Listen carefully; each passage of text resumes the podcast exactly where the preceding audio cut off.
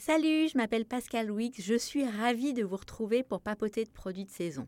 Cette semaine, zoom sur les cerises, un de mes fruits préférés. Figurez-vous que j'ai passé plus de la moitié de ma vie à penser que la cerise se mange juste telle qu'elle et surtout sans pouvoir s'arrêter. Et puis je me suis rendu compte que c'est vraiment sympa de cuisiner avec. Si vous devenez accro au dessert à la cerise, je vous invite tout de même à vous procurer un petit ustensile bien pratique pour dénoyauter les cerises. Il va vous rendre de gros services et il ne tient pas beaucoup de place dans les tiroirs. Et maintenant, direction la cuisine. J'aime beaucoup poêler les cerises pour un dessert express. Un peu avant de passer à table, dénoyautez vos cerises avec le petit ustensile dont je vous parlais tout à l'heure, versez-les dans un bol et ajoutez un voile de sucre. C'est le truc infaillible pour que les fruits rendent du jus grâce au phénomène d'osmose. Au moment du dessert, faites chauffer une poêle avec une lichette de beurre ou bien un filet d'huile d'olive et faites sauter vos cerises juste pour les attendrir. Comme pour les fraises, vous pouvez ajouter quelques gouttes d'un très bon vinaigre balsamique et éventuellement un petit peu de fleur de sel.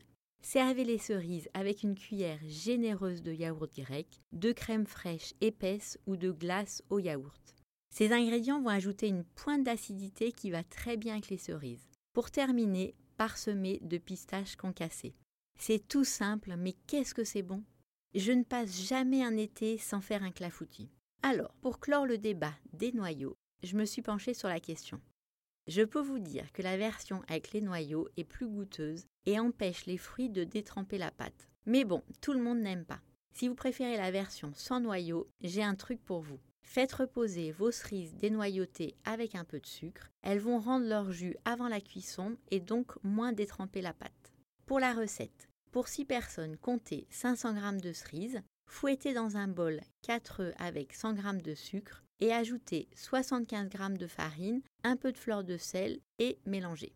Versez petit à petit 50 cl de lait tiède et fouettez. On ne le sait pas toujours, mais le lait tiède en fait empêche la formation de grumeaux. Pratique, non?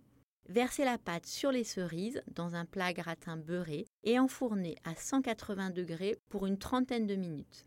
Pour d'autres idées, bah, je vous invite à vous balader sur le site 750 g et sinon, je vous retrouve dans deux semaines pour de nouvelles idées. Salut